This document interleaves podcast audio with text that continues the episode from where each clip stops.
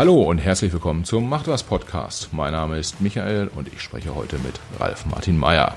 Der Name Ralf Martin Meyer sagt euch vielleicht im ersten Moment nichts, aber Herr Meyer ist Polizeipräsident der Stadt Hamburg und wenn man so will, damit einer der mächtigsten Menschen in der Stadt, vielleicht sogar im Land. Denn wenn ein Polizist einem sagt, man solle dieses oder jenes tun oder auch lassen, dann leistet man dem ja typischerweise Folge. Warum der oberste Polizist dieser Stadt aber trotzdem nicht in Kategorien wie Macht denkt und inwieweit er glaubt, dass die Polizei ein Spiegelbild unserer Gesellschaft ist, haben wir im Podcast diskutiert. Herr Mayer hat auch erläutert, wie die Polizeibehörde aufgebaut ist und wie er seine rund 11.000 Kollegen führt. Allein die Zahl 11.000 fand ich schon ziemlich beeindruckend. Das sind ja in etwa so viele, wie eine Kleinstadt Einwohner hat. Überrascht hat mich, dass man als Polizeichef relativ wenig Kontakt zum Ministerpräsidenten hat, der ja in Hamburg erster Bürgermeister heißt. Aber natürlich arbeiten Polizei und Politik eng zusammen. Wie genau das aussieht, habe ich natürlich erfragt. Außerdem wollte ich wissen, wie man sicherstellt, dass die Polizei mit dem Gewaltmonopol, das sie hat, verantwortungsvoll umgeht und wie man Rassismus in der Behörde verhindert. Hört einfach mal rein. Ich habe eine Menge erfahren von Sachen, die ich vorher nicht wusste. Auf geht's. Herzlich willkommen im Macht was Podcast. Ralf Martin Meyer, Polizeipräsident von Hamburg. Herr Meyer, schön, dass Sie da sind. Vielen Dank. Ich freue mich, dass ich heute hier im Polizeipräsidium sein kann und äh, ja, mit dem Polizistenchef aller Polizisten in Hamburg mich mal austauschen darf und mal reinhören darf, wie so Polizeiarbeit funktioniert, wie die Behörde strukturiert ist und noch viele andere Sachen mehr. Äh, Herr Mayer, haben Sie Lust, sich kurz vorzustellen zu, für, für unsere Hörer, damit sie auch ein bisschen, nicht nur den Titel, sondern auch ein bisschen persönlichen Background von Ihnen kennen? Gerne. Ja, ähm, Ralf Martin Meyer, 60 Jahre alt, verheiratet, zwei Kinder, wobei Kinder, also sie sind beide erwachsen. Ähm, ähm, äh, ja, sind mittlerweile auch im, voll im Berufsleben angekommen, äh, im wissenschaftlichen Berufsleben. Und äh, ansonsten, ja, äh, wohne ich in Hamburg, äh, eigentlich ein bisschen so, glaube ich, wie typisch für Beamte. Also entweder Reihenhaus oder Doppelhaus. Bei mir ist eine Doppelhaushälfte geworden. Ah, also ein bisschen Standardprogramm. Im Grünen am Rande von Hamburg und äh, ja, freue mich äh, eigentlich immer noch nach sechs Jahren und ein paar Monaten äh, in diesem Amt, in dieser Aufgabe zu sein, die ja für Hamburgs Sicherheit eine relativ hohe Relevanz hat. Ja, absolut. Also Hamburg Sicherheit ist so ein Thema, auf das wir bestimmt heute nochmal äh, das eine oder andere Mal eingehen. Eine Sache, die mir dazu direkt aufgefallen ist, die für unsere Hörer gar nicht so transparent ist, weil die können ja nur hören und nicht sehen, ist, Herr Mayer, Sie äh, tragen gar keine Uniform. Ist das äh, so Polizei verbindet man ja immer mit Uniform, aber ist das so ab einem gewissen Dienstgrad muss man nicht mehr, oder? Ähm, also ich hatte am Anfang meiner Zeit eine Uniform, ich glaube, die habe ich 1983 äh, abgelegt, äh, nach vier Jahren, als ich nämlich zur Kriminalpolizei gewechselt bin damals. Und äh, dann habe ich eine normale Beamtenkarriere gemacht oder eine Laufbahn gemacht bis vor sechs Jahren, als man mich fragte, ob ich nicht Polizeipräsident werden möchte oder will. Ähm, da ist man dann, wechselt man in eine politische Laufbahn.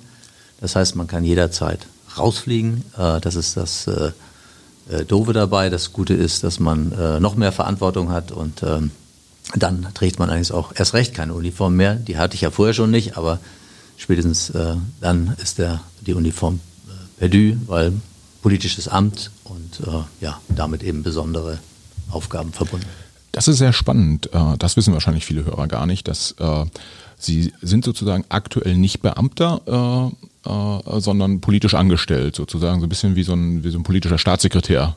vielleicht vergleichbar? Also es ist tatsächlich so, als Beamter ist man ja tatsächlich unkündbar, außer man macht schlimme Dinge und wird irgendwie vor Gericht gezerrt und verurteilt für bestimmte, in bestimmter Qualität. Als politischer Beamter ist man auch Beamter. Man kann aber jederzeit ohne Angabe von Gründen entlassen werden. Das ist ein besonderer Vertrauensjob an der Schnittstelle zur Politik und äh, damit ist es eben eine besondere äh, Position. Ah, okay. Also die Konsequenz wäre nicht, dass sie dann arbeitslos wären oder so, sondern sie wären dann weiterhin Beamter, falls da mal irgendwie was schief geht. Nein, nein, ich wäre dann, ich wäre, also von heute auf morgen wäre ich dann zu Hause und hätte dann quasi, könnte mich um meinen Garten kümmern. Ah, okay, gut. Da gibt's ja, gibt's ja Leute, die sagen, das ist nicht so schlecht, aber äh, ich würde sagen, wir beide sind da noch deutlich zu jung für. Danke. äh, okay. Sie sind hier, Sie sind hier der Chef der Hamburger Polizeibehörde. Ich habe jetzt mal hab rausgehört, Sie sind auch schon immer in Hamburg gewesen als als Polizist. Also ähm, man ist als Beamter quasi äh, an das Land so ein Stück weit gebunden, indem man indem man dann anfängt und da macht man dann auch seine Karriere. Ich habe ja schon aufs Doppelhaus hingewiesen. Was die Herkunft angeht, ist, bin ich auch so ein richtiger Standardbeamter. Ähm, Niedersachsen, also kommen viele von uns, also kommen auch einige aus Schleswig-Holstein, einige aus Hamburg äh, Abitur gemacht, humanistische Bildung, nach dem Abitur äh, nicht gewusst, was man machen soll. Äh, Bundeswehr war nicht so richtig auf dem Zettel. Dann haben gesagt, ah, Polizei ist vielleicht was, was Interessantes, fangen wir da mal an.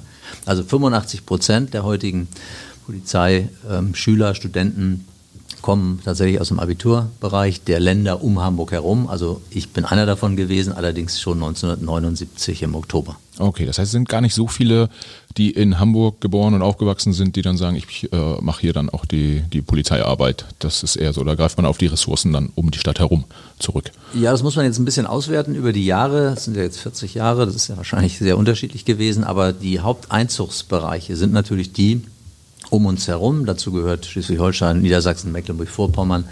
Da aber die Schülerzahlen ja äh, doch in einigen Bereichen radikal runtergegangen sind, hat sich das auch ein bisschen verlagert über die Zeit. Ja, okay.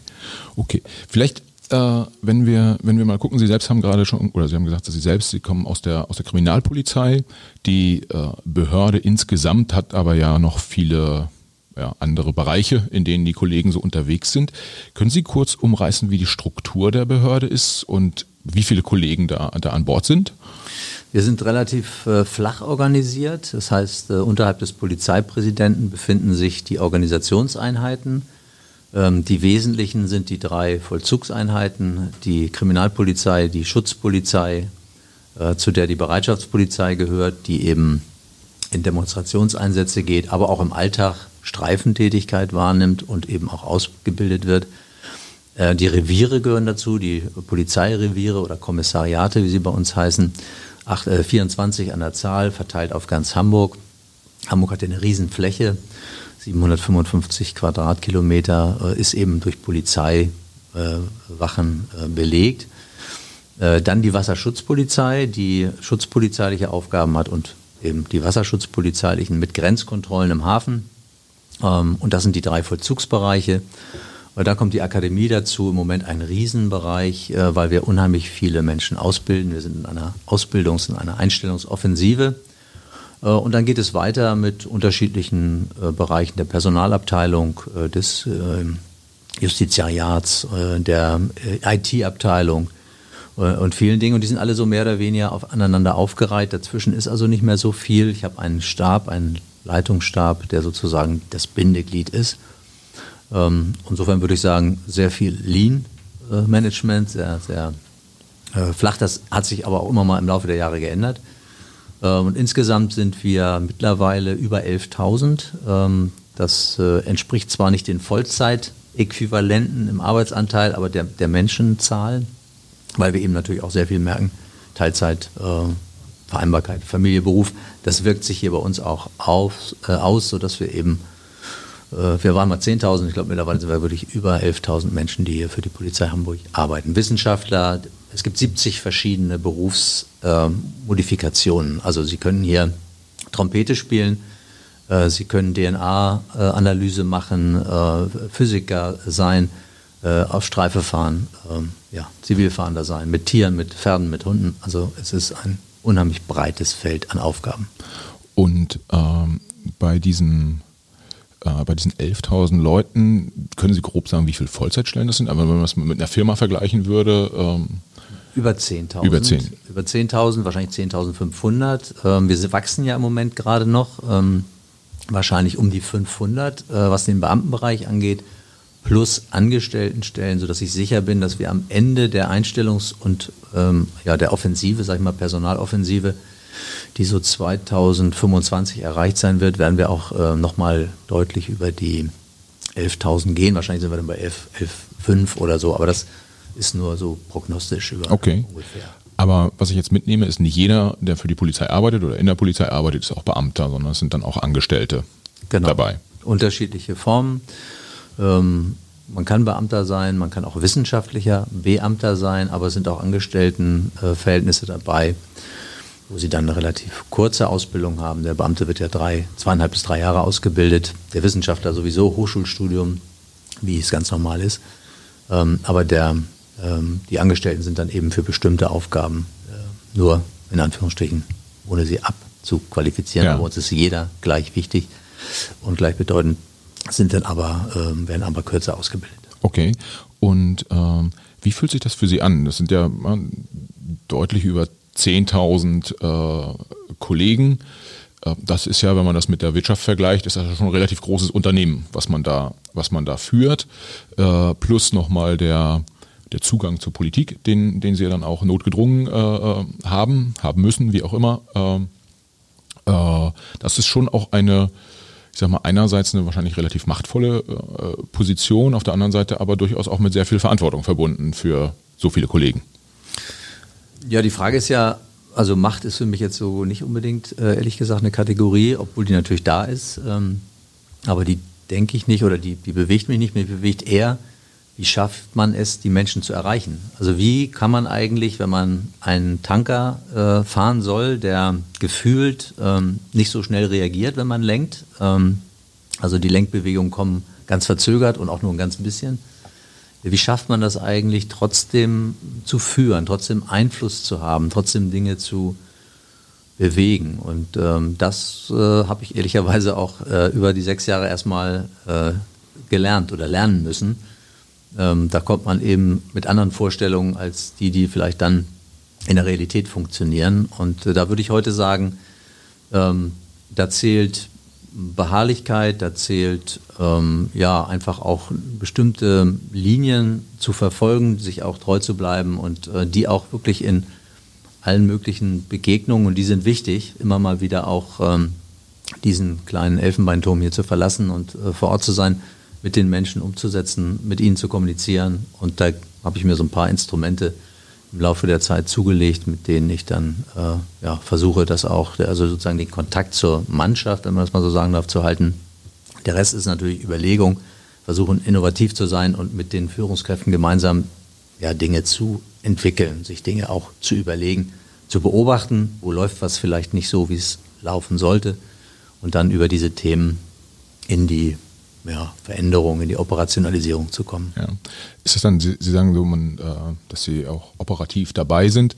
Äh, gehen Sie dann auch mal am, an einem Samstagabend irgendwie in, auf den Kiez und gucken, was die Kollegen da so äh, arbeiten müssen? Oder wie sieht das aus, wenn Sie da dicht dran sind? Ja, eigentlich, ich setze mich auf die, auf, die, auf die Bank eines äh, Streifenwagens, auf die Rückbank und, und vorne sitzen die beiden Kollegen und machen ihren Job und ähm, ich höre dann zu, beobachte, dann kommen wir ins Gespräch ich stelle mich in eine Wache, in einen Wachdienstraum. Wir reden über Dinge, die ah, man kommt dann automatisch auch über das äh, auf, auf das Alltägliche und dann frage ich natürlich auch, wie, wie läuft das und was halten Sie davon?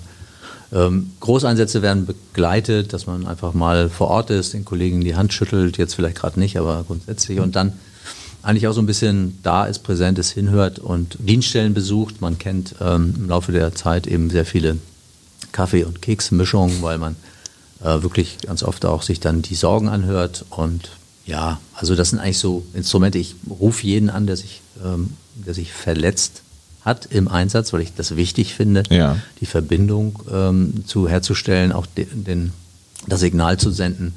Äh, wir haben das auf dem Schirm, was da passiert wünsche dann eigentlich, gut, eigentlich nur gute Besserung, lass mir das schildern, sag danke für den Einsatz und frage nochmal, gibt es irgendwas, wo wir vielleicht nochmal eine Idee entwickeln können, was man besser machen kann oder wo man an Ausrüstung rum äh, überlegen kann und viele Dinge mehr. Also eigentlich immer den, den Kontakt auch zu halten. Sag auch mal Danke, schreib auch mal eine Gratulation bei einer gelungenen Aktion und die Zeit dafür ist ehrlicherweise sehr, sehr knapp.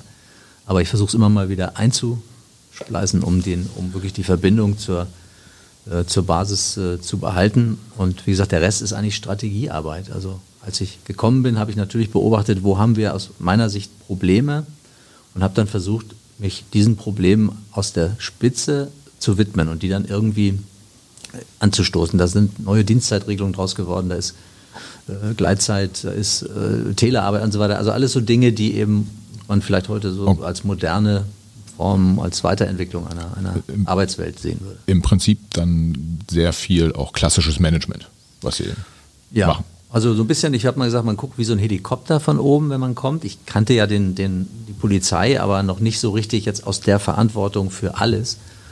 Und habe mich dann gefragt, was sind eigentlich Dinge, die jetzt wichtig sind. Äh, ja. Der, der, Schichtdienst war damals ähm, ähm, ja immer, immer schwierig. Die Leute wollten da nicht so gerne hin und, und es ging darum, den attraktiver zu machen. Das war so ein Feld, wo, jetzt, wo wir heute jetzt dastehen, dass wir einfach, wir haben eine etwas bessere Bezahlung, wir haben die Erschwerniszulagen optimiert, wir haben ein anderes Dienstzeitmodell, was junge Leute sich ausgesucht haben, was wir nach unten gegeben haben, pilotiert haben und also eine richtige, fast, fast eine Krasswurzelbewegung äh, aus der Polizei raus und so weiter. Also da so, solche Dinge, die sieht man dann und dann thematisiert man sie und versucht sie natürlich mit dem Personalrat gemeinsam irgendwie in Bewegung zu bringen. Okay.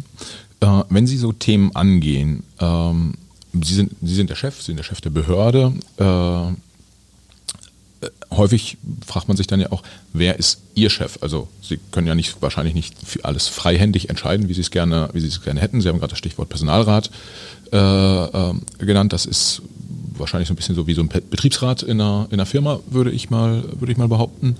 Ähm, aber wer ist, wer ist Ihr Chef? Ist das äh, der Innensenator oder der Bürgermeister oder wem, bei wem müssen Sie antreten, wenn es mal nicht so läuft?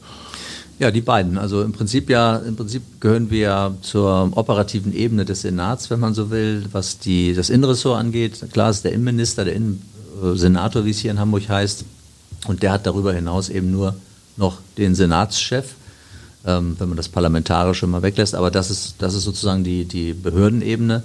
Und das sind für mich natürlich auch, wenn man so will, vorgesetzt, wobei mit dem Bürgermeister hat man selten zu tun. Der, wenn man ins Amt kommt, wird man mal eingeladen und äh, damals von Olaf Scholz mal so ein bisschen abgeklopft und äh, so, aber das, äh, da war das, also das war, das war es dann auch. Und ansonsten ist es der Innensenator, mit dem man sich und, und seinem Umfeld, mit dem man sich dann austauscht. Da gibt es noch einen Staatssekretär, einen Staatsrat, wie das in Hamburg heißt. Und ja. ähm, das sind so die Ebenen.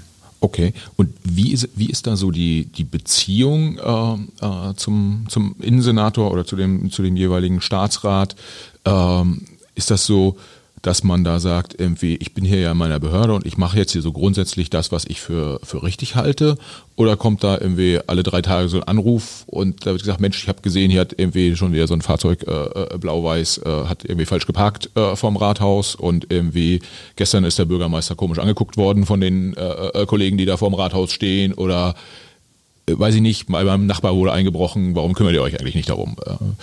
Wie also, es, also es gibt natürlich alles, jetzt will ich mal, die Beispiele sind so nicht, sind da schon ein bisschen, haben ein bisschen mehr Tragweite vielleicht auch, aber es ist schon immer auch ein Aushandlungsprozess, was ist äh, jetzt sozusagen Beinfreiheit des Präsidenten und was ist das, ähm, äh, der, die Ebene oder der Job des Innensenators. Ähm, das, das ist aber insgesamt eine sehr, ich sag mal, konstruktive, durchaus aber auch eine manchmal diskursive äh, äh, Beziehung und Atmosphäre, was das Dienstliche angeht, persönlich oder äh, also das, das Drumherum ist eher persönlich, fast privat. Also wir treffen uns auch mal so äh, und tauschen uns dann beim äh, Abendgetränk aus und äh, entwickeln Gedanken äh, zusammen und, und ja, besprechen Dinge auch informell, um ähm, ja, über ja, wie, wie kann man was weiterentwickeln, ja. zu sprechen und ähnliches. Also das ist eigentlich von sehr vertrauensvoll, kann man sagen, vom, vom Rahmen her. Aber natürlich geht es natürlich immer wieder auch darum, Dinge auszutarieren und zu sagen, was ist jetzt sozusagen Ebene von, von wem und ja, das ist, muss man miteinander eben auch aushalten. Das ist ja. zum Job.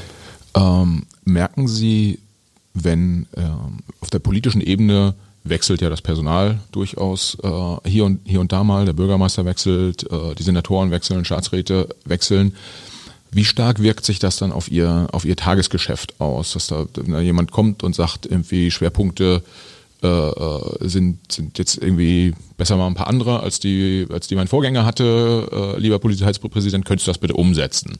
Äh, kommt das vor? Wird das mit, mit Nachdruck dann auch rübergebracht oder ist es äh, tatsächlich einfach eine, eine, eine sehr, sehr intensive Kommunikation, die dann zu einem produktiven Ergebnis führt? Man muss jetzt in die Historie gehen, weil tatsächlich in den sechs Jahren es nur einmal einen Wechsel gegeben hat und der innerhalb derselben Partei, äh, Partei stattgefunden hat. Aber wenn das dann in andere äh, Farben geht, also in andere Parteien geht, dann ähm, ist das schon was, äh, was, sich, was sich ändert. Also wenn jetzt man mal in die Historie geht, die Schill-Partei hat das Innenressort gehabt, das ist natürlich schon was ganz anderes als, als jetzt. Aber im Moment ist es so, wir haben jetzt das erste Mal auch wieder die gleiche Koalition wie in den Jahren davor. Das ist jetzt gerade gewählt, beziehungsweise die Regierung ist jetzt äh, gebildet worden da ist wirklich Kontinuität äh, angesagt. Vielleicht für, den, für die Hörer, Podcasts werden ja auch äh, gerne mal über einen längeren Zeitraum äh, äh gehört oder, oder ältere Podcasts werden gehört. Wir sitzen hier gerade im äh, Juni 2020 und im Februar war die Wahl hier in Hamburg, die Rot-Grün gewonnen, beziehungsweise die die Spitze verteidigt haben. Genau. okay. Wenn Sie, wenn, wenn Sie sagen, mit der, mit der Farbe der Partei, äh, die sich gegebenenfalls nach einer Wahl ändert, ändert sich vielleicht auch die, die Strategie. Wie sehr können und dürfen dann eigene politische Vorstellungen in so einer Funktion auch eine Rolle spielen? Oder ist man im Prinzip nur in Anführungsstrichen Diener des Staates und äh, setzt dann die Wünsche um im, nach bestem Wissen und Gewissen? Oder wie funktioniert das? Also da ich selber keiner Partei angehöre, nie angehört habe, aber natürlich ein politischer Mensch bin und mir auch nicht einbilde, man sei sozusagen neutral oder hätte irgendwie so eine abgehobene äh, Sichtweise, spielt das einerseits eine Rolle als Mensch, dass man sich irgendwie für bestimmte Dinge, Werte äh, verantwortlich fühlt. Aber auf der anderen Seite, glaube ich, sind es eher die Sicherheitsinteressen der Menschen, für die man da ist, dass man überlegt, was, ähm, welchen Auftrag hat man eigentlich ähm, und was was ist eigentlich sozusagen der Anspruch der Menschen, für die man äh, aus deren Steuergeldern man bezahlt wird. Und deswegen ist es eher die Frage äh, aus der Sicht, welchen, welchen, äh, welchen Bedarf gibt es daraus, wenn jetzt zum Beispiel ein Phänomen die Menschen besonders beeinflusst, negativ beeindruckt wie der Wohnungseinbruch, das war zu Beginn meiner Zeit, ähm, sich dann darauf auch, äh, logischerweise sich darauf zu konzentrieren, ein Themenfeld ähm, daraus zu machen, Prioritäten zu setzen und ähm, ähnliches mehr. Es ist weniger, äh, dann hat dann wieder eine politische Dimension, ähm, sondern das wird dann vielleicht spürbar, wenn man Politik spürt von der Seite der Regierenden und dann vielleicht auch in ein Dilemma kommt, weil man sagt, das ist mit einem selber nicht so richtig zu vereinbaren, mit der eigenen Auffassung nicht zu vereinbaren. Ähm, da war ich aber bisher noch nicht, das kann ich, äh, kann ich sagen. Denn dann würde man natürlich in so einen Konflikt kommen und sagen, ja. gehe ich über die Brücke oder da wäre ich, glaube ich, auch relativ äh, klar von der Haltung her und würde, glaube ich, auch meine Haltung äh, äh, halten und zeigen. Äh, zeigen und wahrscheinlich dann auch irgendwo gewisse Dinge werden dann auch nicht zu machen. Aber ja. in der Situation sind wir einfach im Moment ja. Äh, nicht. Es gibt sehr viel Kontinuität, muss man sagen, in Hamburg. Ja, wie ist das mit so, ähm, es gibt ja in, ähm, immer mal wieder große, einerseits Medienthemen, die dann aber nicht nur Medienthemen sind, sondern sich auch in die ja, in, den, in den Lebensalltag sozusagen sehr stark rein, rein entwickeln, die zu fast schon Massenbewegungen äh, werden. Ich sag mal so über die über die letzten zwei, drei, vier, fünf Jahre äh, war das Thema Migration und Umgang mit, mit Migration irgendwie ein großes. Dazu gab es irgendwie große äh, Demos. Äh, Fridays for Future war bis vor kurzem irgendwie wahrscheinlich eine der größten Phänomene, äh, die Deutschland erlebt hat, äh, auch was demonstrationsseitig äh, in den letzten Jahren passiert ist. Aktuell äh, gehen, gehen äh, Menschen auf, der Stra auf die Straße wegen der äh, Black Lives Matters äh, Thematik. Äh, das sind ja alles Themen, wo man sagt, äh, äh, da hat man als, als Person äh, eine, eine Meinung dazu. Äh, man hat, es gibt gewisse Polizeiaufgaben, die man, die man im Rahmen jetzt beispielsweise dieser Veranstaltungen wahrnehmen muss. Und äh, gegebenenfalls gibt es halt dann auch ich schildere jetzt auch eine, eine Fantasiesituation, äh, irgendwie Fridays for Future, äh, eine Demonstration läuft aus dem Ruder, die Polizei greift relativ hart durch und äh, ehrlicherweise weiß ich gerade nicht, wer in Hamburg Innensenator ist, also welche Partei, aber äh, sei es mal, wären es die Grünen, dann wird man sagen, Mensch, das passt ja, und dann ruft vielleicht der grüne Innensenator an und sagt, warum musstet ihr da jetzt irgendwie so hart durchgreifen? Die, die sind doch alle so nett.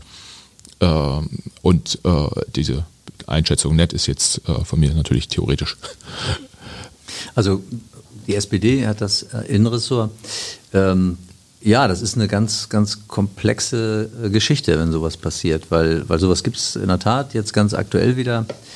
Ähm, die, also man braucht dazu eigentlich nicht den Anruf, sondern man denkt selber, als Verantwortlicher selber darüber nach, wie kann man mit dem, mit dem jeweiligen Sach, Sachverhalt möglichst differenziert umgehen, die eigene Rolle, die eigene Aufgabe ähm, darstellen und ähm, die Schwierigkeiten, die damit verbunden sind.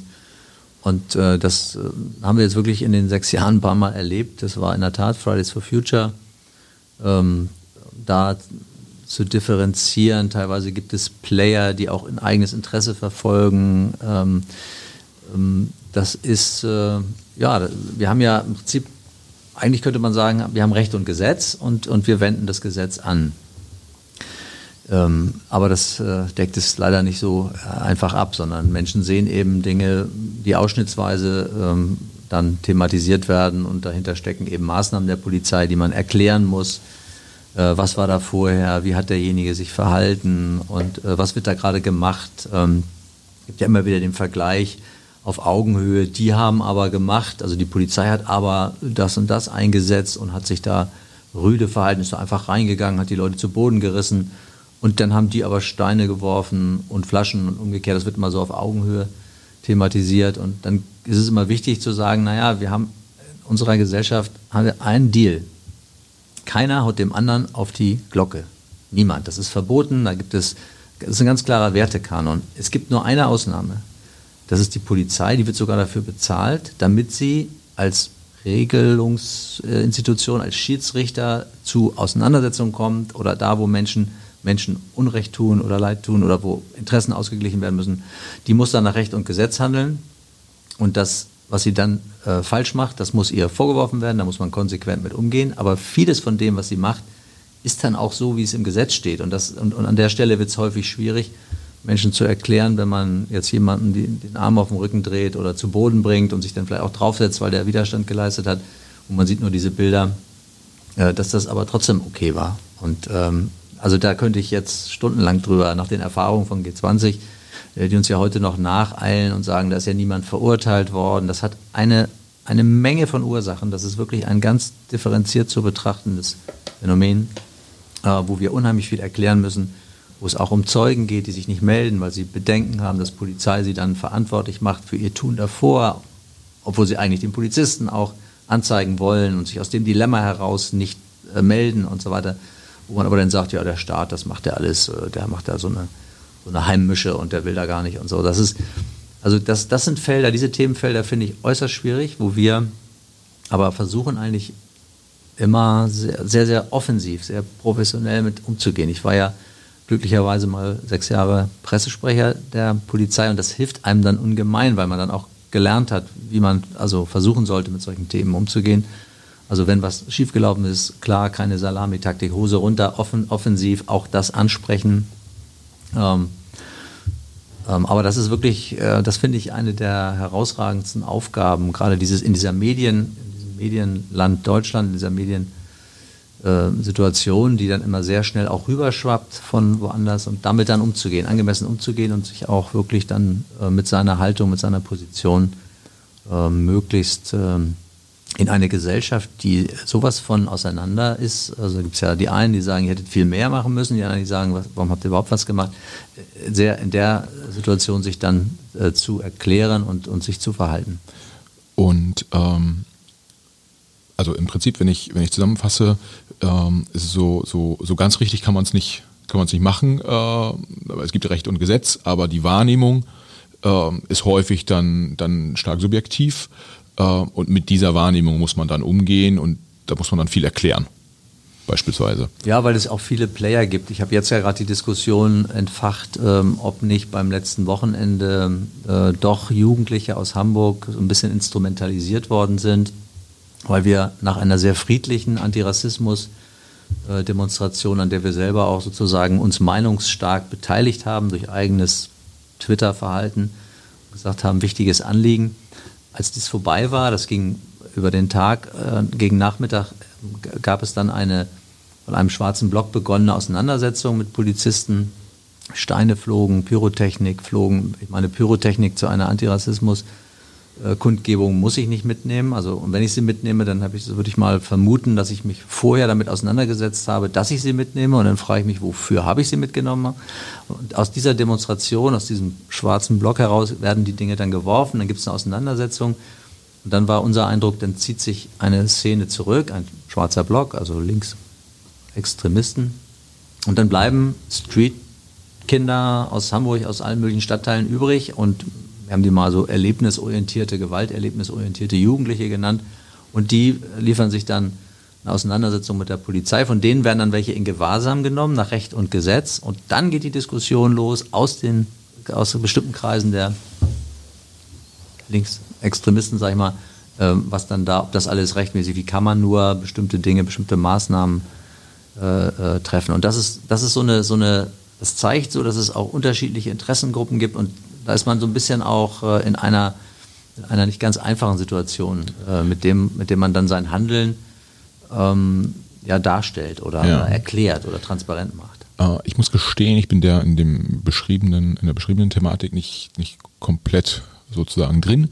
Ähm, was ich gelesen habe dazu war, dass aber auch irgendwie äh, Kids irgendwie um die 15 äh, sage mal, äh, salopp formuliert, von der Polizei eingesammelt und immer lange stehen lassen worden und dann äh, ja, irgendwie äh, in, auf so einem Polizeipräsidium, ich glaube in Bildstedt, äh, äh, gesessen haben und gewartet haben, stundenlang und dann irgendwann vor die Tür gesetzt wurden mit der Aussage, ja, jetzt mach mal schnell, dass ihr nach Hause kommt. Äh, wie gesagt, ich kann nicht beurteilen, was da genau passiert ist. Worauf ich aber hinaus will damit ist, muss man als Polizeipräsident oder auch als Verantwortungsträger einer Polizei nicht auch damit leben, dass äh, äh, Kollegen auch Menschen sind, Fehler machen, im Zweifel auch gar nicht so ganz kleine äh, Fehler in, in, in, in solchen Drucksituationen, wo dann mal so richtig was schief läuft und aufgrund der, ja, ich sage mal, Spezialsituation, in der sich Polizisten befinden, den, den Möglichkeiten, die ein Polizist auch hat, äh, ist der Schaden, der tatsächlich angerichtet werden kann durch falsche Entscheidungen, ja deutlich größer als in anderen Berufsgruppen das müsste doch eine relativ große Herausforderung sein und ich sage mal, so ein internes, konsequentes Durchgreifen ist doch wahrscheinlich auch was, äh, was man sich auf die Fahnen schreiben muss, um, um äh, gut arbeiten zu können und auch um das äh, Vertrauen der Bevölkerung irgendwie zu haben. Das würde ich schon aus einer, aus einer Grundhaltung heraus so sehen, dass man einfach sagt, äh, für sich selber ähm, eine werteorientierte Grundhaltung gehört einfach zu unseren Berufspflichten und dann eben auch das umzusetzen, das auch zu leben. Und das bedeutet dann auch wirklich, natürlich gehört dazu trotzdem Differenzierungsgebot äh, und ein faires Verfahren, aber das heißt natürlich auch, und da gibt einem das Beamtenrecht schon Instrumente, wenn dann ein Vorwurf sehr schwerwiegend ist, vorläufige Maßnahmen zu treffen, denjenigen, ähm, demjenigen die Führung der Dienstgeschäfte zu untersagen und dann eben äh, eine externe Institution wie das Dezernat interne Ermittlungen, was aber innerhalb der Innenbehörde, also außerhalb der Polizei liegt, einzuschalten. Das machen wir relativ konsequent äh, um genau das äh, auch deutlich zu machen, dass uns das wichtig ist, in eigenen Reihen ähm, diese, diese, mit diesen Fehlverhalten sehr, sehr ähm, ja, konsequent umzugehen. Aber auch selbst dabei muss man immer den Blick auch behalten dafür, ähm, ist, es dann, ist es dann richtig, ist es dann fair. Aber das, das, ähm, äh, das gehört dazu. Also trotzdem ist es eben schwierig. Die, die Frage der, der jungen Menschen, äh, die wir dort ähm, angehalten haben, festgehalten haben, in Gewahrsam genommen haben. Ja, trotzdem war das nach Recht und Gesetz, dass wir sie in Gewahrsam genommen haben, weil sie halt in dieser Gruppe, die sich dort eben Steine werfen, Flaschen werfend äh, geriert hat, sich geblieben sind und trotz Aufforderung, bitte gehen Sie weg und verlassen Sie und so weiter.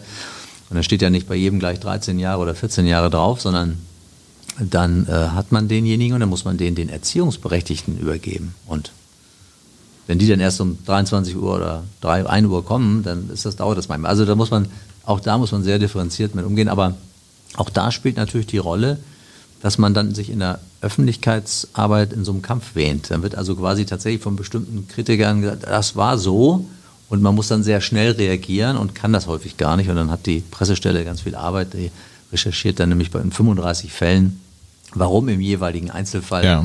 derjenige und so weiter. Also das ist wirklich, ähm, aber wichtig ist, glaube ich tatsächlich, es gibt keine Berufsgruppe, glaube ich, da vielleicht doch die eine oder andere, man soll nicht so kategorisch sein, aber wo man von das, durch das Verhalten oder von dem Verhalten eines Einzelnen so, so schnell und so sehr auf, das, ähm, auf die Gesamtinstitution schließt und sagt, und das Interesse auch so groß ist, wie das bei der Polizei ist. Das ist aber auch logisch, weil die Polizei eben dieses Gewaltmonopol ja. hat und, und äh, damit eben auch ja, vorsichtig umgehen muss. Ja, ich würde sagen, die Berufsgruppe der Politiker, Politiker sieht das ähnlich oder ist in, in, in einem ähnlichen Dilemma, äh, was ich so, was ich so mitbekommen habe. Aber, aber ja, äh, sicherlich wird aufgrund des Gewaltmonopols die Polizei durchaus äh, auch mit, mit Argusaugen äh, beobachtet von der, von der einen oder anderen Stelle, was ehrlicherweise auch nicht falsch ist. Ähm, nein, nein, das, mit Sicherheit, das finde ich auch, das gehört zu dem, also dafür haben wir auch viel, viel Aufgaben und Kompetenzen und das, insofern müssen wir sie auch sehr verantwortlich wahrnehmen und auch uns dann der Kontrolle entsprechend ja. stellen. Jetzt sind, jetzt sind wir schon äh, eigentlich ja von dem, wir waren gerade noch bei der Beziehung zur, zur Politik, äh, sind jetzt schon so ein bisschen in die Richtung der, äh, ja fast schon so ein bisschen das, wie, wie, wie geht man als Polizist mit der Macht, die man hat, um, äh, oder mit, wenn wir das Wort Macht mal äh, weglassen wollen, wie geht man mit der äh, Gestaltungsfreiheit, die man hat, äh, in seinem Job um. Mm, was mich tatsächlich aber auch aus aktuellen Gründen nochmal interessiert, ist, ähm, wir haben ja mit, mit, äh, mit der Thematik, äh, dass, dass Rassismus in den Medien gerade eine sehr große Rolle spielt, ähm, aufgrund der Vorfälle in Minneapolis, äh, USA, äh, tatsächlich das Thema, dass sich auch die, die wirklich hohe Politik in Deutschland äh, zur, zur Polizei äußert und ähm, nach meiner Wahrnehmung auch werden auch da zwei Extreme ein Stück weit bedient. Also es gibt äh, Parteivorsitzende, die sagen, äh, die deutsche Polizei hat doch hier und da irgendwie auch ein, Rassismusproblem und es gibt irgendwie äh, Partei äh, ähm, ja, wie soll ich sagen, also Funktionsträger, die sich sehr stark dann vor die Polizei stellen und sagen, das Thema ist hier überhaupt nicht irgendwie relevant. Ähm, dazu zwei Fragen. Erstens, Polizisten sind ja schon viel, also eine äh, Vielzahl von, äh, von, von, Leuten. Das heißt, ein, ein, gewisser gesellschaftlicher Querschnitt ist ja da. Äh, wahrscheinlich kann man keines der wohl positiven als auch negativen Themen, die es in der Gesellschaft gibt, irgendwie komplett von der, von der Polizei äh, fernhalten. Ähm, sehen, Sie, sehen Sie das auch so? Und äh, zweite Frage ist, wie geht man dann eigentlich damit um, wenn man schon auch diesen ja, durchaus gravierenden äh, Vorwurf von es gibt Rassismus in der Polizei äh, ähm, von der Polizei äh, von der von der Parteivorsitzenden sozusagen über die Medien zugespielt kriegt. Wie fühlt sich das an? Na, manchmal denkt man so, achte auf deine Worte. Es könnte sein, dass sie jemand hört äh, und und zuhört. Also ich glaube, dass es diese diese pauschale Aussage, es hat es gibt ein strukturelles äh, Problem in der Polizei. Äh, mit, mit äh, radikalen äh, Ansichten. Das, das ist ja schon das Problem an sich. Also nichts ist pauschal, äh, schon gar nicht ähm, so etwas und dann auch nicht in der Polizei. Also ich, ich habe ja gesagt, Polizei ist Spiegelbild der Gesellschaft. Das stimmt ehrlicherweise gar nicht. Ja. Obwohl ich das gerade in einem Interview gesagt habe. Ähm, weil eigentlich sind wir, deswegen habe ich es am Anfang auch gesagt, wir kommen aus den Haushalten der Länder des Nordens. Äh, wir kommen aus ganz normalen Familien. 85 Prozent gehen durch Schulen, machen Abitur und gehen dann zur Polizei. Sind also quasi sozialisiert, äh, wie, wie, wie, ja, heraus, also ein bisschen herausgehoben, jedenfalls aus dem, aus dem Durchschnitt. Trotzdem haben wir natürlich ein gewisses Spiegelbild. Und wenn Rassismus in unserer Gesellschaft vorhanden ist, und das ist er, das ist er in der Partei X, das ist er in der Organisation Y, das ist er in den Medien, ja, dann ist logischerweise Rassismus auch ein Thema in der Polizei. Die Frage ist nur, wie viel? Und dann sind sie immer zwischen Einzelfälle und, äh, und der Frage mehr. Und strukturell aus meiner Sicht ist es definitiv nicht. Das würde auch, glaube ich, gegen die, gegen die ganzen Fortbildungs- und werteorientierten ähm, Interventionen sprechen. Wir sind ja sehr stark verrechtlicht, aber wir sprechen sehr stark auch über das Grundgesetz, über die Würde des Menschen und versuchen in allen Ausbildungsbereichen darauf einzugehen und, und ähm, sind also wirklich, glaube ich, sehr, sehr aktiv. Aber das heißt natürlich nicht, dass jemand, der ähm, radikal denkt, dabei ist und das, das äh, Verhalten auch an den, an den Tag legt. Vor allen Dingen, wenn man dann sehr stark auch mit besonders ähm, prekären Situationen, mit äh, Menschen in, so, in, in, sehr, sehr schwierigen Situationen zu tun hat. Oder wenn man reingeschickt wird in eine Drogendealer-Szene, die sich ausschließlich aus schwarzafrikanischen Dealern äh, zusammensetzt, zum Beispiel in Hamburg an der Balduin-Treppe am Hafenrand, ähm, dann ist das natürlich, dann muss man das irgendwie ein bisschen im Blick behalten. Und ähm, ich glaube, so muss man damit umgehen. Man muss offen, man muss sensibel für das Thema sein und muss sich auch über Supervision Gedanken machen, über Reflexion Gedanken machen. Man kann niemanden ähm, so richtig abschließend, den man einstellt, ähm, in den Kopf gucken und das alles von vornherein ausschließen, zumal man ja auch die, die Haltung entwickeln kann in der, in der Schwierigkeit der Aufgabe. Aber man muss während der Ausbildung, was wir sehr, sehr intensiv tun, eine Art Blick drauf haben mit einem Ausbilder, aber auch während der Zeit.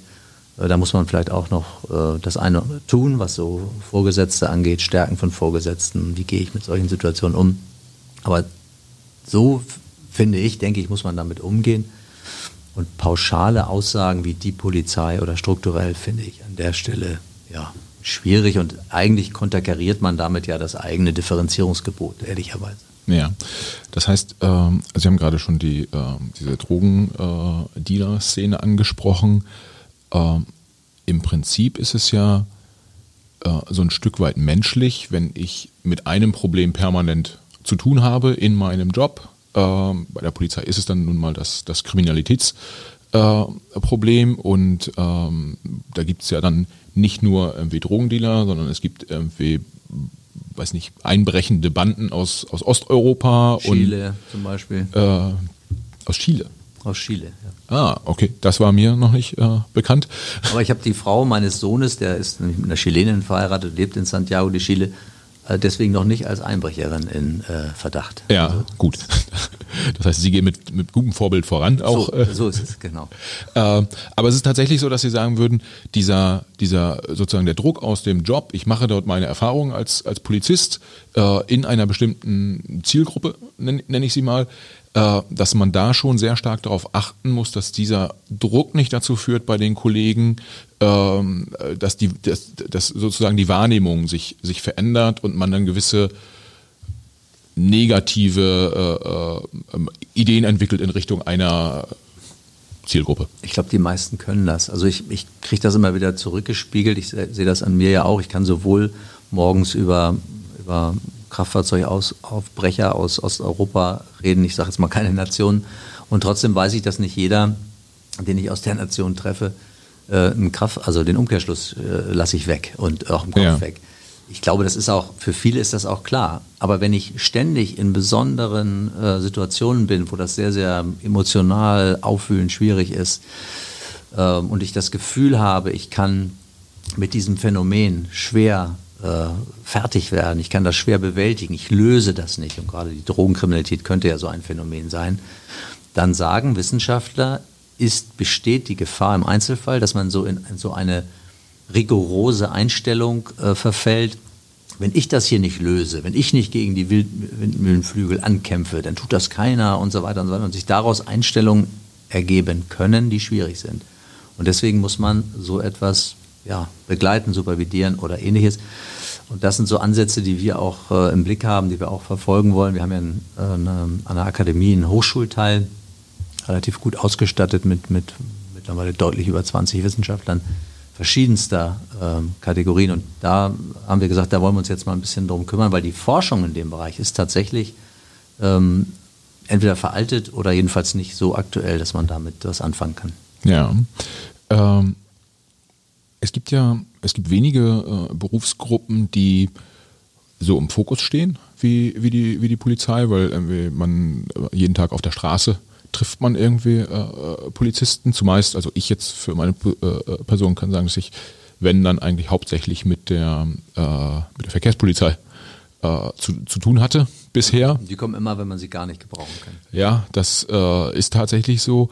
Ähm, was man, was man aber ja schon merkt, irgendwie, ähm, ich würde mal behaupten, der, der durchschnittliche Bürger bringt der Polizei äh, schon auch irgendwie einen gewissen Respekt entgegen und äh, äh, macht auch, was, was dann irgendwie der, der, der Polizist einem sagt.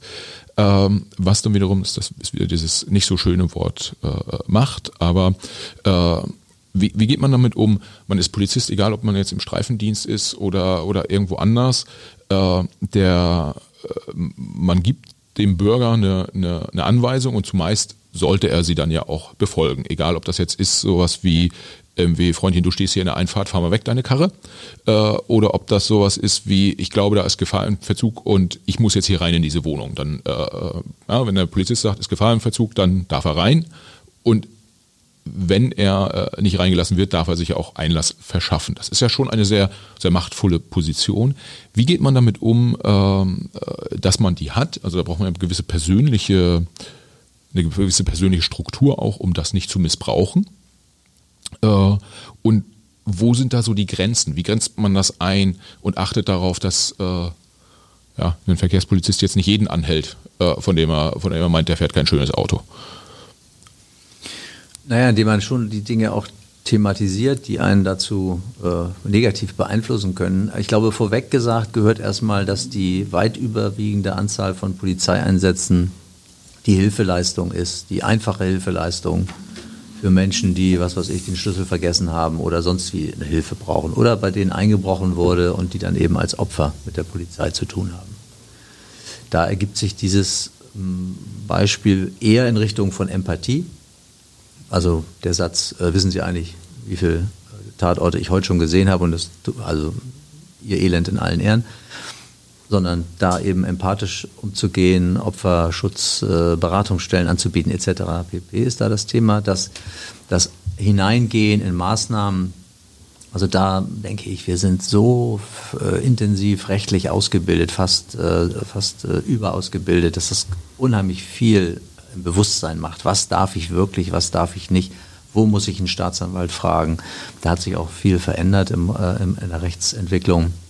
Ich glaube schon, dass da eine Sensibilität da ist und trotzdem natürlich äh, ein schlecht gelaunter Polizist, der dann eben auch Mensch ist, positiv wie negativ, kann da durchaus auch eben Dinge falsch kaputt machen, indem er dann einfach zu ähm, unangenehm frögelig auftritt oder, oder ähnliches. Also da glaube ich, ist es tatsächlich, ähm, gehört es auch dazu, dass werteorientierte, wie wollen wir sein, wie wollen wir vorgehen, was erwarten Menschen von uns, das immer wieder in der Ausbildung zu bimsen oder darüber zu sprechen, zu diskutieren im, im, in der Dienstlehre, Dienstkunde und, und ähnlichem.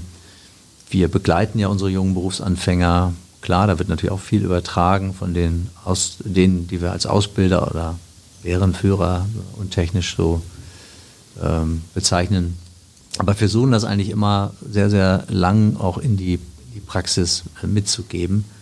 Und ich glaube, auf der anderen Seite ist man ja auch in einer, in einer Welt, die sehr, sehr kontrolliert ist, die sehr, sehr, die sehr, sehr äh, durch, transpa sehr transparent geworden ist. Also jeder, jede polizeiliche Einsatzmaßnahme ist heute in sehr, sehr schneller Zeit auf, auf Medien festgehalten, ob es das Handy ist oder sonst irgendwas.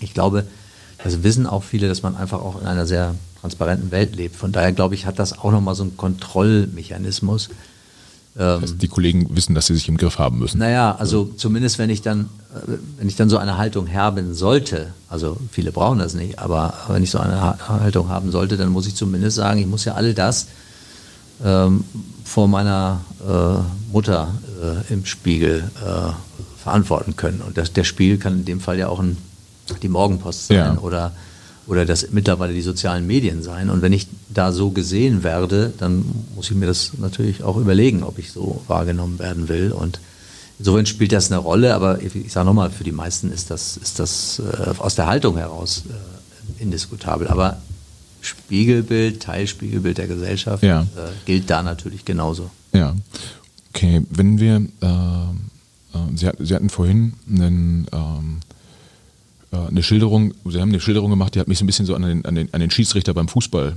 erinnert, äh, wenn da äh, unterschiedliche ähm, äh, Parteien. Parteien. aufeinandertreffen, dann ist die Polizei, die steht da bei einer Demo beispielsweise dazwischen. Äh, wenn wir das jetzt auf die auf alle Lebensbereiche mal, mal ausdehnen und äh, mal das, das Thema Kriminalität uns anschauen, ist das aus der persönlichen Wahrnehmung vielleicht sogar so, dass äh, man sagt als Polizist im Prinzip, wenn ich nicht wahrgenommen werde, äh, dann ist es eigentlich eher positiv, wie, der, wie beim, wie beim Schiedsrichter beim Fußball. Wenn ich wahrgenommen werde, dann ist die Gefahr einfach sehr groß, dass es halt auch negativ, äh, dass ich auch sehr auch negativ wahrgenommen werde. Ähm, also eigentlich kann ich in häufig oder in vielen Situationen nur verlieren. Nein, da will ich, da will, nein, nein, dazu ist das, das ist, ähm, das passt vielleicht für, für ganz wenige Bereiche, aber grundsätzlich ist es so, wir haben auf der einen Seite die Kriminalität, die die Menschen besorgt, weil sie wirklich Opfer geworden sind. Ähm, es wird eingebrochen und ähm, da muss die Polizei den jetzt fassen und dafür sorgen, dass das aufhört. Da würde ich immer sagen, ähm, wir sind wir immer willkommen mit unserer Sonderorganisation Castle und wir haben ja den Wohnungseinbruch mehr als halbiert ja. von, von zumindest den Jahren, in denen ich aktiv bin. Da wird man immer sagen, positiv. Und da gibt es ja immer dieses, diese Frage des Sicherheitsgefühls. Also, und da wissen wir eigentlich aus der Forschung, dass das sehr stark auch von der Präsenz der Polizei, je nach äh, Situation und, und wahrscheinlich auch Altersgruppe, aber grundsätzlich glaube ich schon äh, ab, davon abhängt. Ja. Das heißt also, wenn ich Beamte im Streifendienst sehe, die wir ja auch bewusst einsetzen, wir wollen ja auch mehr Präsenz, mehr Sichtbarkeit, da könnte ich jetzt auch über einige Konzepte reden, äh, dann ist das positiv. Dann ist das äh, positiv und dann sagt man, okay, ich ähm, empfinde das äh, als äh, beruhigend, dass ich jetzt hier meinen äh, Fußstreifenbeamten sehe oder ich habe jetzt junge Bereitschaftspolizisten gesehen, die eben in der dunklen Jahreszeit, wenn der Wohnungsanruf wieder beginnt, bei mir durch das Wohnviertel ja. gehen und so weiter. Also gibt es schon viele, viele Situationen, wo ich sagen würde, da ist das nicht so, dass man wie der Schiedsrichter ne, möglichst ja. nicht auffallen. Nein, die Schiedsrichter, der Schiedsrichtervergleich hat eigentlich damit zu tun, dass wir häufig als Partei wahrgenommen werden oder wir werden zur Partei. Zwei streiten sich, die Polizei kommt äh, dazu und plötzlich geht der, ist der, die Aufmerksamkeit. Äh, streiten sich beide mit der Polizei dann. Dann wird der angegriffen. Das haben wir leider oft, äh, oder passiert leider zu oft. Ähm, und da versuche ich ja immer wieder deutlich zu machen, nee, wir sind ja eigentlich der Schiedsrichter. Eigentlich sollen wir den Konflikt oder häufig die Konflikte schlichten. Aber die, dieser Vergleich, den würde ich sagen, den gibt es ja, da, äh, Straßenverkehr ist schon ja. der klassische. Ich fahre nach Hause, habe äh, zwei Bier getrunken und denke, oh Gott, äh, kann ich immer noch fahren, was soll's. Und dann kommt die Polizei. Ja, das äh, hat dann Konsequenzen, zumeist, hoffentlich. Ähm, wenn wir äh, wenn wir auf die auf das Thema Kriminalität schauen, Sie haben gerade äh, die Einbruch, Einbruchskriminalität ange, angesprochen, die in Hamburg jetzt äh, sehr stark zurückgedrängt wurde, also nicht zurückgegangen ist, sondern zurückgedrängt wurde. Ähm, es gibt aber ja noch viele, viele Themen, die in der Öffentlichkeitswahrnehmung gar nicht so, also kriminelle Themen, die in der Öffentlichkeitswahrnehmung gar nicht so stark sind. Ähm, ja, dann gibt's mal irgendwie eine Reportage äh, über äh, mafiöse Strukturen, irgendwie, die in Deutschland aufgebaut wurden. Äh, Wirtschaftskriminalität spielt halt häufig gar, äh, gar keine Rolle in der, in der Öffentlichkeit. Hm, wie gehen Sie damit um? Wie äh, bekommen Sie es hin, dass Sie diese Themen auch bearbeiten können? Weil dafür brauchen Sie ja Ressourcen, aber das öffentliche Backing ist eigentlich gar nicht so da, weil äh, diese kriminellen Strukturen gar nicht wahrgenommen werden in, in großen Teilen. Ähm, ja, wie priorisieren Sie da und wie, wie, wie, wie, wie, wie bringen Sie die Themen voran? Also erstmal natürlich, indem man eine Abteilung hat, die heißt organisierte Kriminalität oder die Bekämpfung der organisierten Kriminalität. Aber die muss sich natürlich auch auf das konzentrieren, was sie kann. Äh, gerade bei der organisierten Kriminalität ist es ja häufig so, man erkennt die schwer. Man muss da erstmal lange recherchieren, um zu gucken, was, wo hat sich, wo entwickelt sich was. Deswegen ähm, ist es schon so, dass die Dinge ähm, immer auch irgendwo ja sich vor Ort irgendwie darstellen. Das heißt also, das, was am Ende organisierte Kriminalität ist, sieht, wird irgendwie vor Ort sichtbar. Ob es der Drogenhandel ist, der ja nun gerne auch als Finanzierungsquelle für Terror, für organisierte Felder äh, verschiedenster Art genommen wird. Hocker, also unterschiedlichste Gruppen, die sich, die mafiös sind, die aber auch darüber ihr Geld verdienen. Dann gibt es natürlich verschiedene Felder, in denen wir aktiv sind. Das ist die organisierte Wirtschaftskriminalität. Ähm, und ähm, ja, und das ist natürlich auch die operative Recherche in bestimmten Milieus, in denen wir unterwegs sind. Aber Sie werden es immer haben, dass Sie die, die, das gesamte Meer der organisierten Kriminalität nur in Ansätzen erreichen werden und immer dann sich die Frage stellen müssen, ist das jetzt oder welche Priorität setze ich da? Und wir konzentrieren uns natürlich auf das, was sichtbar wird, auf der einen Seite. auf der anderen Seite auch auf das, wo wir dann ähm, merken, auf der Straße, da passiert was. Also wenn sich offene, offene Auseinandersetzungen äh, ähm, zeigen, dass man dann reingeht in ein, in ein bestimmtes äh, Milieu, in einen bestimmten Bereich. Ja. Ähm, und Sie meinen jetzt sowas wie wenn äh, äh, Rockerbanden, die sich gegenseitig bekriegen? Genau, oder? dann geht es ja in aller Regel um, um Prostitutionsgewerbe, um, um Waffen, um, um Rauschgift und solche Dinge. Sodass man aber auch über das, äh, was man macht, immer sehr stark dann auch Einblicke bekommt in diesen Bereich. Und ähm, das Thema Rauschgift spielt da eine große Rolle, äh, muss man sagen. Und am Anfang war mir das immer auch so, so viel Rauschgift, warum immer Rauschgift. Aber Rauschgift ist eben häufig auch ein Thema der Finanzierung. Und da gerieren sich verschiedenste Gruppen in diesem Bereich. Ja. Über diesen Bereich kriegt man dann eben auch wieder Zugänge in andere, auch Deliktsfelder. Sicherlich ist ja der Vorwurf ist ja immer die White-Color-Kriminalität, dass man die nicht so richtig, äh, ähm, derer nicht habhaft wird. Ähm, das ist sicherlich so, dass man den Schwerpunkt die, äh, in den Delikten hat, die für den Bürger auf der Straße sichtbar werden und weniger man guckt, was äh, eigentlich unser Bruttosozialprodukt oder das Finanzsystem äh, schädigt. Aber das ist es nicht nur. Wir haben ja durchaus Verfahren, große äh, Wirtschaftskriminalitätsverfahren. Ähm, aber also das, das ist, wird immer so sein, dass man da nur, nur geringe Teile ja. angeht.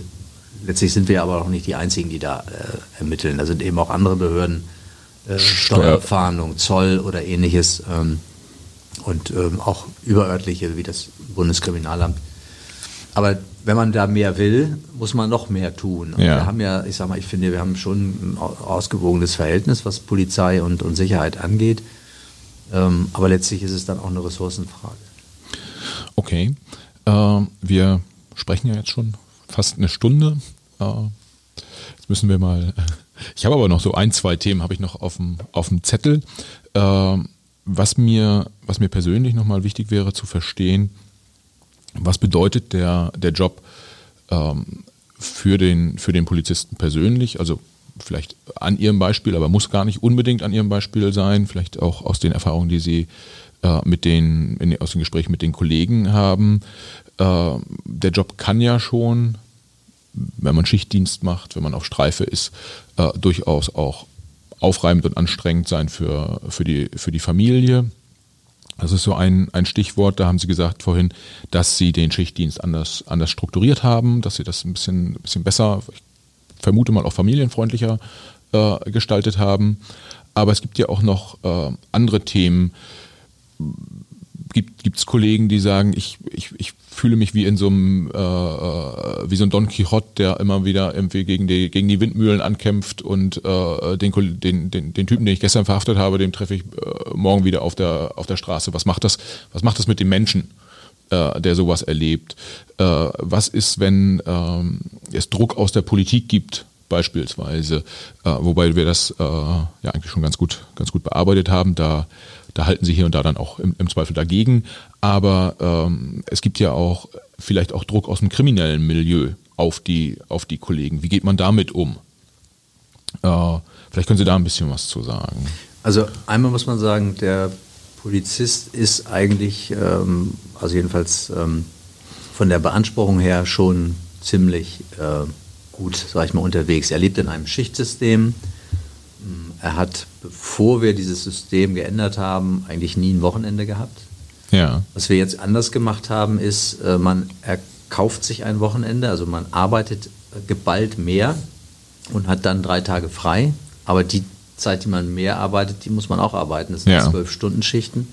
Da haben sich aber eben junge, junge Nachwuchskräfte, die wir jetzt ja sehr stark im Dienst haben, eben positiv ausgesprochen, weil denen das eben wichtig war, auch mal diese Freiheitsphase zu haben, um mal ein bisschen länger rauszukommen. Ansonsten würde ich schon sagen, ist das eben, das ist jetzt nicht das Hamsterrad, das sind nicht die Windmühlenflügel, aber schon das Zeitliche, dass man eben star äh, stark eingebunden ist. Eben ich selbst würde sagen, ich habe seit äh, Anfang der 90er oder nee, da, da fingen ja die Handys erst an, aber so seit dieser Zeit äh, eigentlich bin ich immer irgendwie auch rund um die Uhr erreichbar. Ja. Und das gilt ja vielen auch so. Also dass man irgendwie immer in dieser äh, Dauer erreichbar ist und ist es natürlich als Führungskraft noch besonders. Man steht morgens auf und guckt, was war in der Nacht und muss ich handeln oder werde ich angerufen oder ähnliches.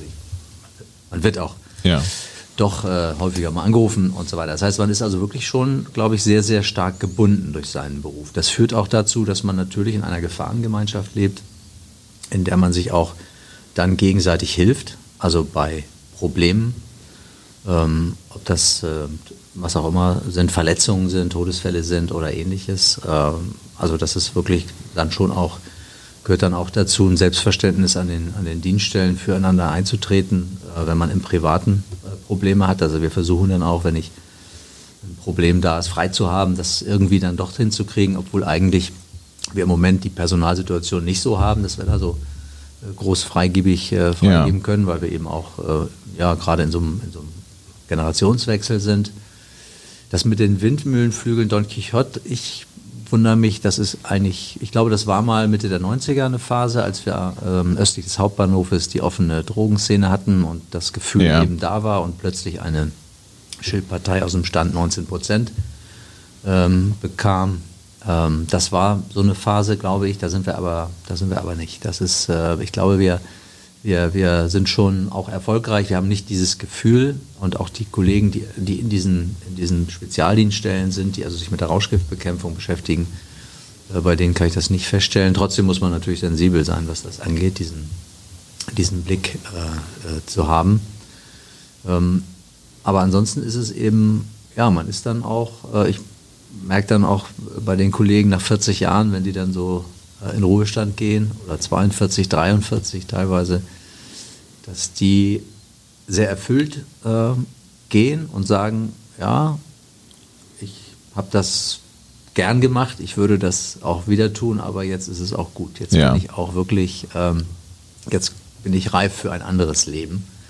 Deswegen glaube ich schon, dass es sehr anspruchsvoll ist. Das kommt sicherlich auch durch den Schichtdienst oder die, die keinen Schichtdienst haben, aber doch irgendwie Rufbereitschaften haben sehr viele Akten zum Beispiel, ja. die Kriminalpolizei, sie gehen immer auch mit was nach Hause.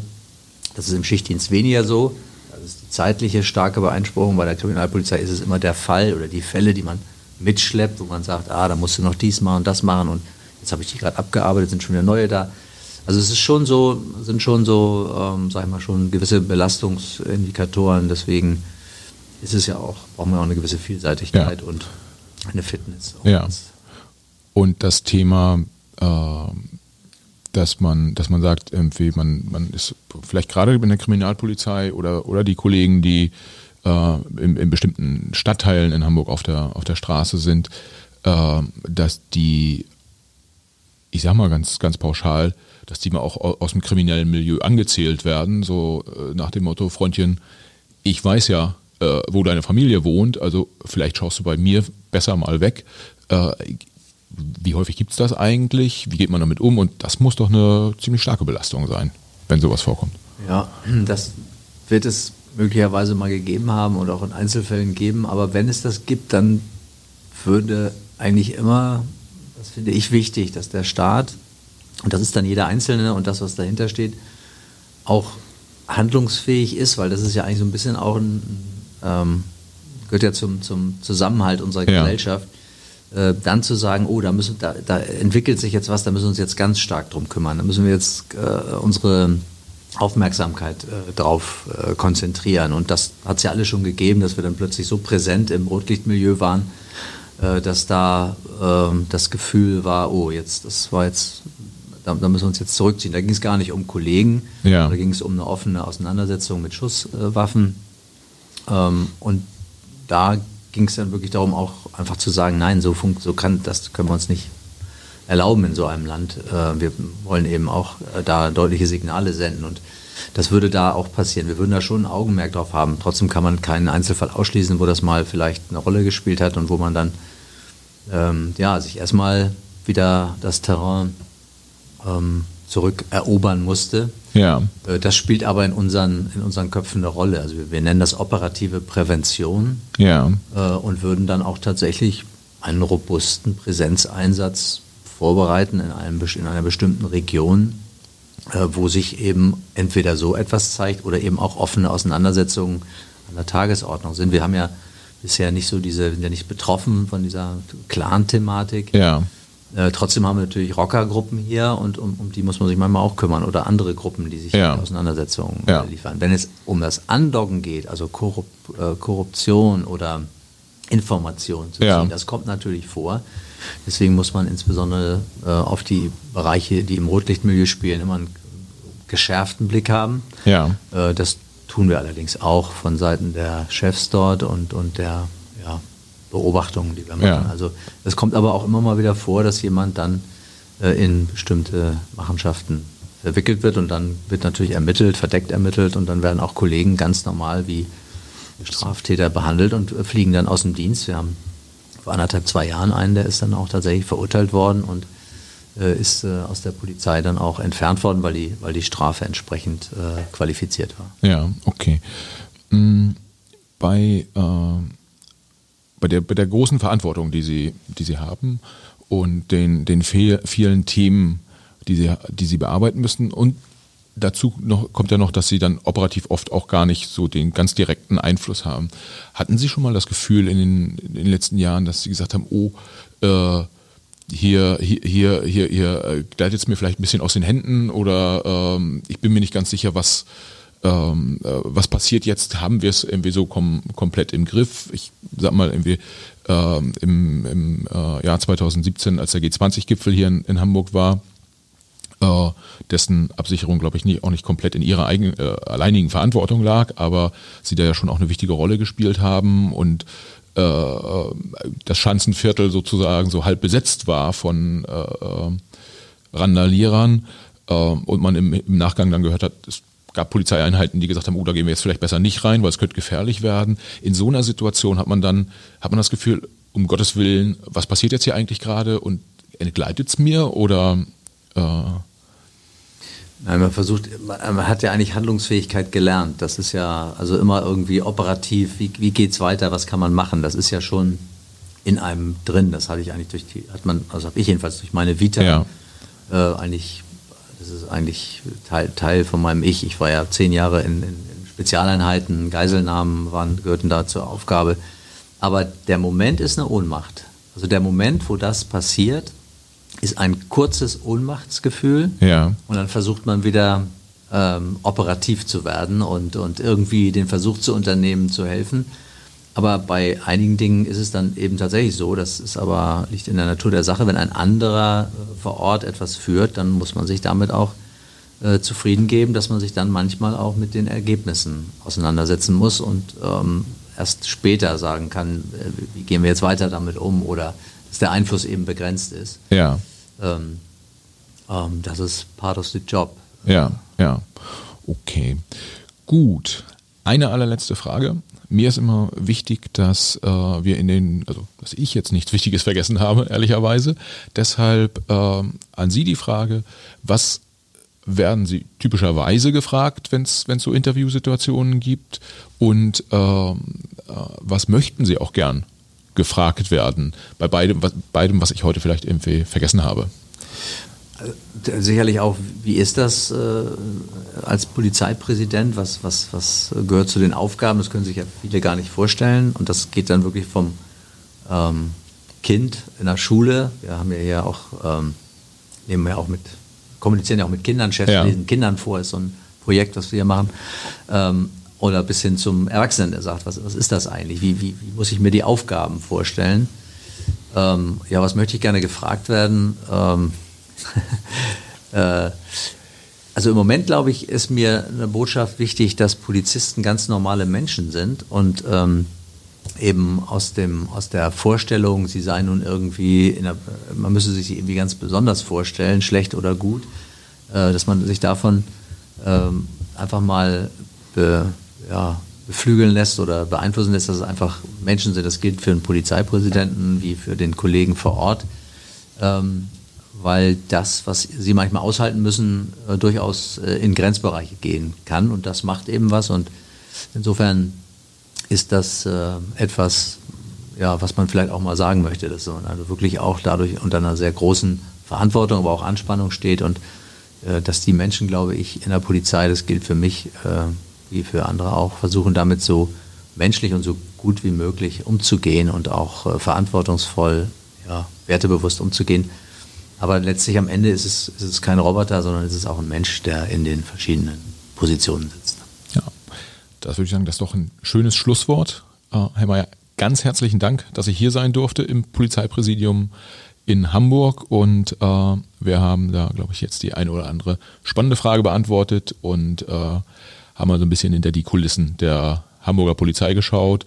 Danke, dass Sie mitgemacht haben und äh, ja, ich wünsche Ihnen noch einen schönen Tag. Ja, bitte für das, äh, was Sie, für das, was Sie sich bedanken, aber auch danke, äh, dass Sie sich hier die Zeit genommen haben, um das äh, zu transportieren. Und bleiben Sie gesund. Dankeschön. Bis dahin. Ciao. Ciao. Das war Ralf Martin Meyer, der Polizeipräsident der Stadt Hamburg. Ich hoffe, ihr hattet viel Freude bei dem Hören des Podcasts. Ich hatte auf jeden Fall viel Spaß bei der Aufnahme. Nicht nur, weil ich das Gespräch an sich sehr interessant fand, sondern auch, weil ich nach der Corona-Krise das erste Mal wieder mit meinem Gesprächspartner gemeinsam in einem Raum sitzen konnte. Selbstverständlich mit Sicherheitsabstand, aber zumindest mal wieder persönlich äh, in einem Raum konnten wir dieses Gespräch führen. Wenn ihr genauso viel Spaß am Podcast hattet wie ich bei der Aufnahme, dann würden wir uns freuen, wenn ihr uns auf den unterschiedlichen Podcast-Plattformen positive Bewertungen und nette Kommentare hinterlasst. Ansonsten kann ich nur sagen, wir freuen uns schon auf die nächsten Gespräche mit super spannenden Gästen und wir hoffen natürlich, dass ihr dann wieder dabei seid. Also schaltet ein. Bis dahin.